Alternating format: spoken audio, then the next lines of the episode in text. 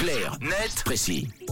Alors on décrypte ensemble, euh, d'ailleurs comme euh, chaque jour aux alentours de 7h20, 7h25, un sujet d'actualité. Nous parlons immobilier ce matin. Tom. Oui, Mathieu, de plus en plus de villes sont confrontées à des pénuries de logements et le problème touche aussi bien ceux qui veulent acheter que ceux qui veulent louer.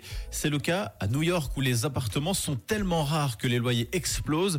Dans l'arrondissement de Brooklyn, par exemple, le, le loyer moyen se situe en ce moment à plus de 4300 dollars mensuels, soit une augmentation de 12% sur un an. Les autorités cherchent donc des solutions pour parvenir à loger les New-Yorkais et un peu moins les touristes. Résultat, l'une des premières mesures, ça a été de s'attaquer à Airbnb. Et en faisant quoi, typiquement Eh bien, par exemple, en réduisant au maximum la possibilité de faire des locations de courte durée, c'est-à-dire de moins de 30 jours. Depuis le 5 septembre à New York, les conditions sont devenues strictes, très strictes. Les propriétaires peuvent louer uniquement leur résidence principale, laquelle, dans laquelle ils se trouvent. Donc, ça implique de louer l'une de ces chambres et ce, maximum 120 jours par année. Ah oui, donc euh, ça change tout quand même. Effectivement, ça change tout. Et pour le propriétaire et pour le locataire, ça devient une sorte de location chez Mm. l'habitant du coup. Et visiblement, ça ne plaît pas aux utilisateurs de la plateforme qui sont très nombreux à l'avoir quitté.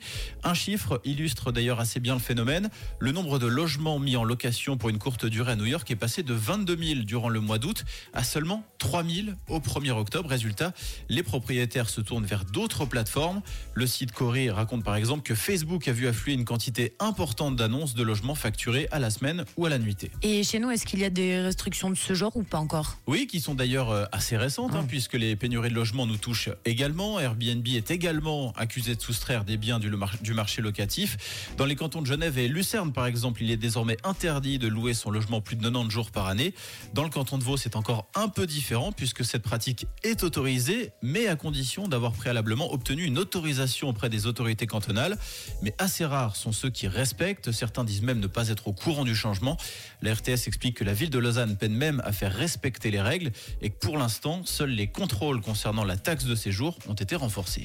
Merci beaucoup. euh, oui, phénomène euh, très important euh, et complètement d'actualité ce matin. Merci Tom. Vous retrouvez euh, d'ailleurs l'appli. euh, Enfin, sur l'appli, hein, pas sur Airbnb, euh, sur l'appli rouge.ch, euh, carnet de précis euh, du jour, et puis euh, les précédents, les précédents euh, également.